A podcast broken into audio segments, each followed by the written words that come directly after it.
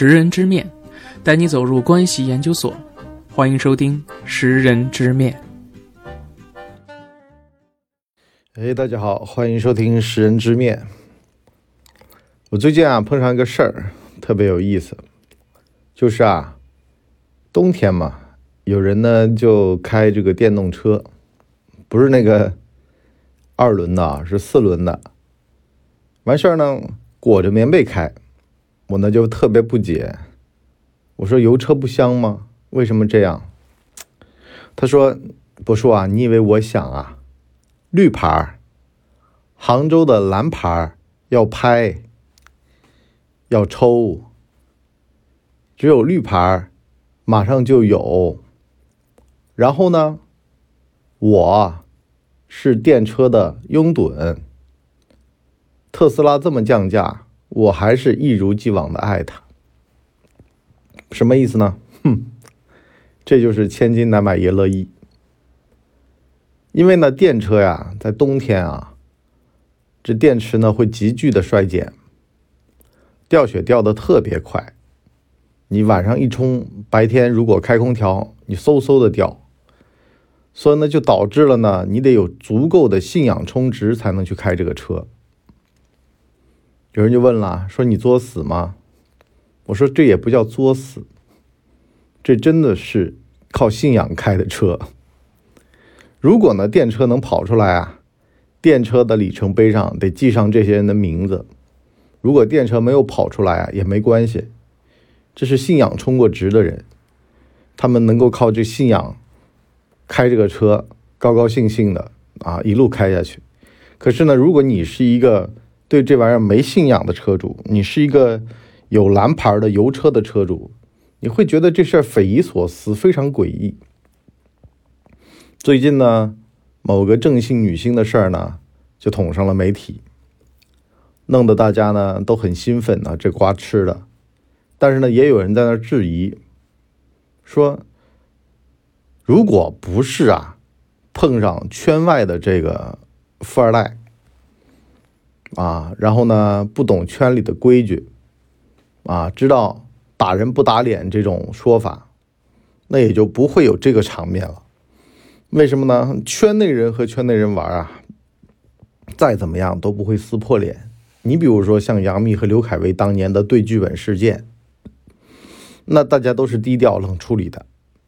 但是呢，你再回过头来看这个吴秀波啊，他当时的这个丑闻为什么就捅出去了呢？因为对方也是个圈外人啊，说他 PUA 啊、洗脑啊、拿佛经啊，就是这种。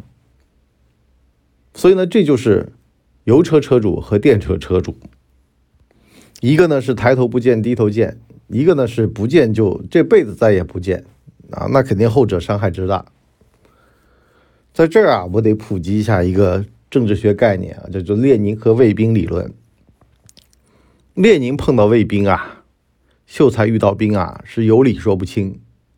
所以呢，这个时候你除了能够给予尊敬、尊重和驯服之外呢，你还真没有别的招你如果呢跟他耍横，啊，说我就不听你的，我呢给你上司打电话，导致的结果呢是现代版的这个王主任和卢书记的故事，啊，被拍上网。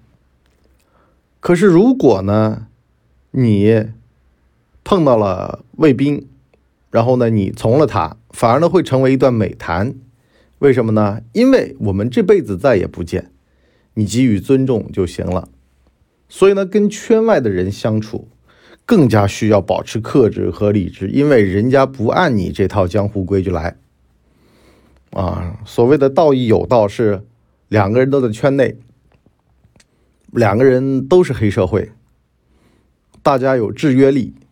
那么，唯一的办法就是我们划定一条边界。要不然这无底线的玩的话，你也受不了，是我也受不了，因为我们一直会在无情的仇杀当中度过，所以呢，我们得啊，我们都是黑社会嘛，对吧？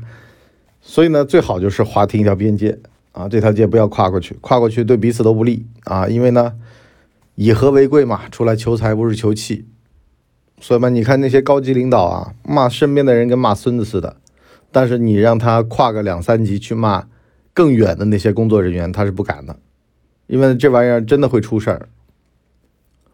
我那天呢看一个反腐纪录片啊，我最近特别爱看这种玩意儿，看到一个被行贿了的市委书记去骂那个国土资源部啊这么一个局长，国土资源局局长。啊，骂他骂的跟孙子似的，骂完了之后呢，还威胁他，还给财政局局长打电话，说要断他粮啊，断他供啊之类的。好了，这个国土资源局的局长呢，就脑袋犯抽抽，啊，在纪委的面前说呀，我当时被他这么侮辱了，我还给他办了这个事儿，啊，导致国有资产流失一个多亿，啊，那么。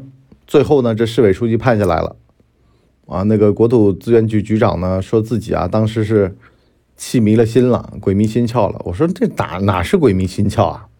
按照科层制，他给予你压力，你抬头不见低头见，你就容易就范。而且呢，这人人性再次再烂，但是你们要讲武德，这就是科层制官员制度啊，政治学原理的一个标本。没办法的，啊，他跟你抬头不见低头见的，你总有一天会就范。但是如果是列宁和卫兵理论，我们这辈子不见再也不见的那种玩法了，就不是圈内人。我可以不遵守你这套游戏规则，我可以不理你的要求的人，那就再说了，啊，那你算什么呢？所以呢，有的人啊就觉得说啊，博叔啊，我有的时候找个外地老婆呀。如果我们俩是大学同学，我放心点儿，因为呢，我们有共同的圈子，这跑不了。当然了，最好是我们俩是老乡，就一个地方出来的啊，就跟你伯叔和你伯嫂似的，啊，都是温州人啊，而且呢，我们这个两家离的距离也就几分钟，在老家啊，离几分钟，所以呢。打断骨头连着筋嘛，古代很有意思啊。忙婚雅嫁的时候呀，这个亲上加亲啊，为什么呢？你跑不远，你跑不掉。你这个有共同的圈子的人，抬头不见低头见的啊，祖坟可能都修的在附近呢。没事亲戚朋友碰上面了，还能聊上两句的。哎，你这关系一般散不掉，你想散都很难。但是呢，如果你这个隔了一些距离的啊，你没有共同的圈子的。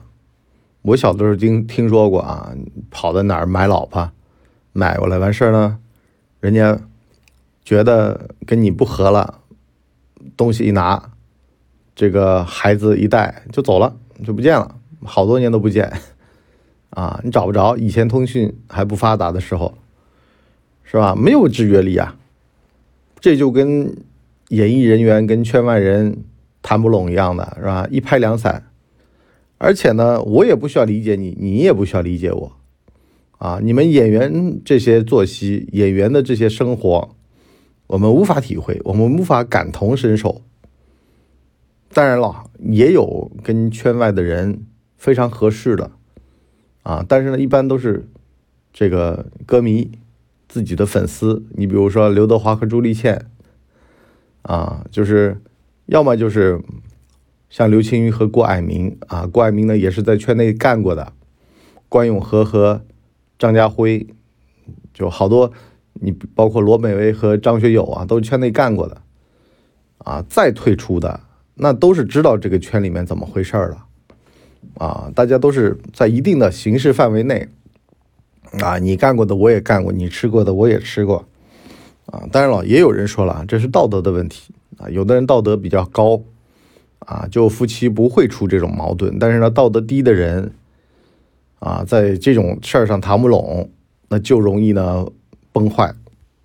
但我还是得记出这个电车理论啊，爱情、婚姻啊，都是双向的奔赴，就是两个人都觉得彼此值，彼此值了之后呢，你就算是有点什么波折吧，都觉得。我为了证明我当年没有眼瞎，我咬咬牙，啊，别把脸撕破了，别把场面弄得太难看。这毕竟也是自己选的嘛，这说出去多难听。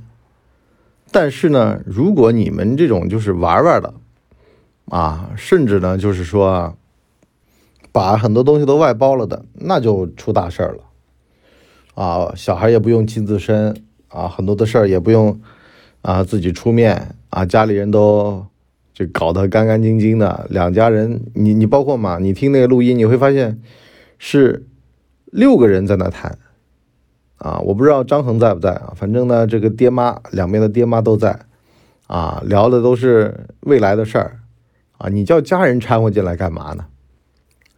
在这儿呢，我也得跟各位呼吁啊，你本来呢两人的事儿啊，你就不需要家人的参与，很多时候架在那儿了啊。你就像电车的这个事儿一样的啊，你说你买一电车，如果是你自自己亲手买的，那么千金难买爷乐意，你家里人干涉，你就去去去你的，开你的油车去啊，没关系。可是呢，你如果花了家人的钱，或者呢让家人介入了，去售后了，那很多时候面子就架那儿了。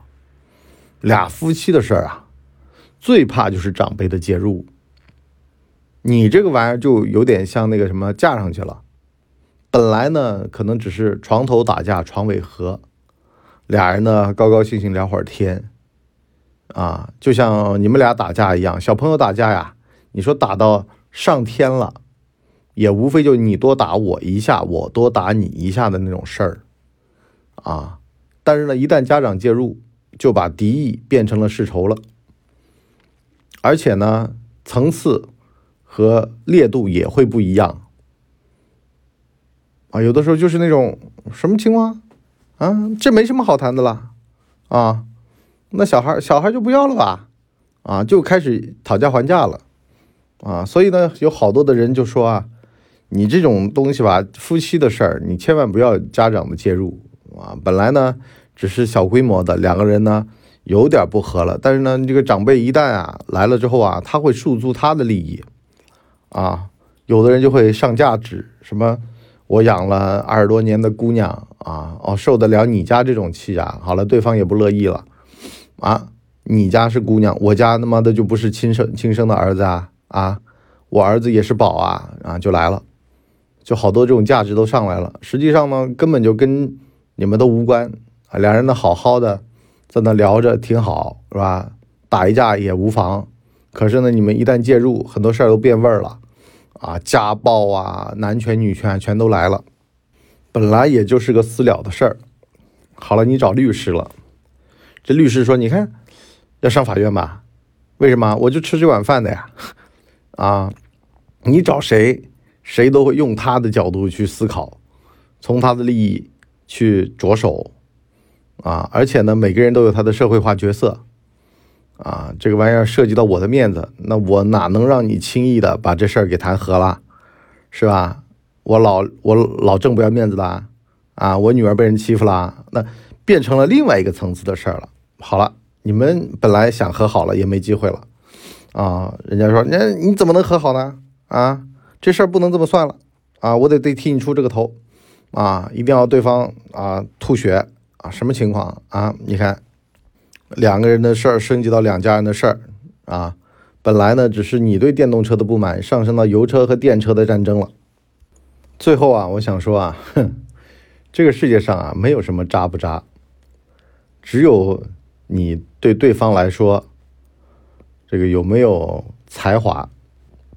有才华的话呢，我把你画成画，最美的一幅画。花成玉罗霞，好了，给他写这种歌，还给他偷偷生女儿，啊，大家自己对号入座啊。另外一个呢，你看渣男，啊，跟他的小孩啊，赶紧打掉，打不掉也送人，反正呢，我跟他有不共戴天之仇，就这种了。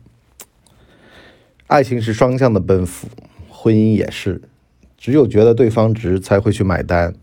而且呢，有的还会去买大单，但是呢，如果觉得对方不值，啊，吐一口口水，踏上一万只脚，因为他连小孩都可以不要。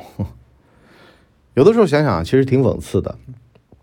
但是呢，这就是爱情的真谛啊。当你跟他在一块的时候，你觉得对方特别有才华啊。我昨天看这个风中有朵雨做的云，这个就证实了我那个猎人和呃那个采果手的故事，就是在原始社会啊。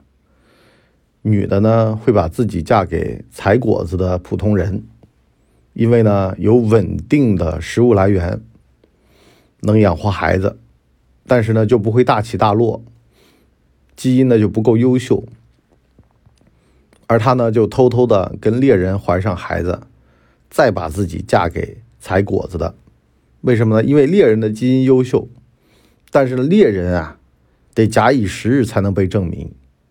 因为呢，有的时候他一年半载都打不到猎，啊，只能饥一顿饱一顿，而且呢，笨的猎人啊，跟猛兽在打猎的时候就被吃掉了，所以呢，这猎人得极度聪明，才能够在打猎的过程当中活下来。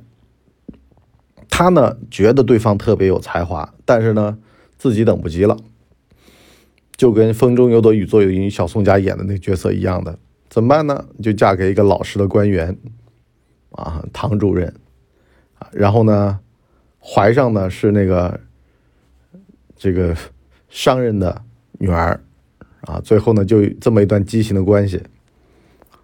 那怎么办呢？就这样，好多事儿就这样啊。女的看男的也有这个朱砂痣。和白月光，那白月光你就甘心为他做任何的事儿，朱砂痣在你身边，你就觉得他特别的惹人厌，啊，打个呼噜都觉得他倍儿油腻。所以呢，各位男性啊，你也得看清楚，擦亮自个儿的眼睛，你在你老婆心目当中眼中到底是怎么样的一个身份啊？有的时候，如果说你谈恋爱的时候能够认清楚自己的身份，你好多事儿也能事半功倍，也能逻辑自洽。你们俩生活在一块儿，也不会难受。怕就怕什么呢？你觉得自己是白月光，人家觉得你就是个朱砂痣，你还在那白月光的嘚瑟一下，然后呢，最后呢就落了个下场啊，非常不好。所以说呢，男的呀，啊，最好都是华晨宇。啊，最好不要是张恒。好，我们今天上半集就先聊到这儿。我们下半集呢，跟大家聊聊你怎么样把自己从朱砂痣变成你老婆心中的白月光啊？怎么样从将就将就啊？这会儿呢，反正感情受伤了，随便拉个人顶包吧，好吧，好吧，就他吧，就他吧，这种变成啊，非他不可啊，为他生个女儿也无妨嘛，不结婚也没事儿啊，为他写歌挺好。哎呀，这男的太有才华了，我越看越喜欢。至尊宝嘛，啊，跑成那鬼样子，还说哎呦真帅啊，就行人眼里出西施，自我洗脑。哎呀，觉得嫁给这个男的太幸福了啊，跟他谈恋爱都觉得幸福。其实啊，一段感情啊，投入才会美。一辆电车啊，你只有让买主花了大价钱了，这买主才会不断的给自个儿洗脑。在他一次次的降价过程当中啊，还替他站台，说：“哎呀，这车就了不得，就是人类的未来啊！我吃点亏怎么了？我觉得我这是应该的。哎呀，这车啊就有美好的前途啊！我作为他的车主，我光荣，我骄傲。哎，为什么呢？你就得把车卖给这种人，就算他吃了这个黑巧克力外观的粑粑。”他也会跟还没吃的人说啊，这只是粑粑形状的黑巧克力，啊，就这么个事儿，好吧，我们上半集就先到这儿，我们下半集再见，拜拜。哎呦，节目听完了，我是麻辣电台的台长杰森，欢迎大家添加干嘛电台官方微信，微信 ID 是文博小号的全拼，加入我们的社群，一起交流成长吧。干嘛电台扫清你人生路上的所有坑。付费订阅，请关注微信订阅号“干嘛播客”。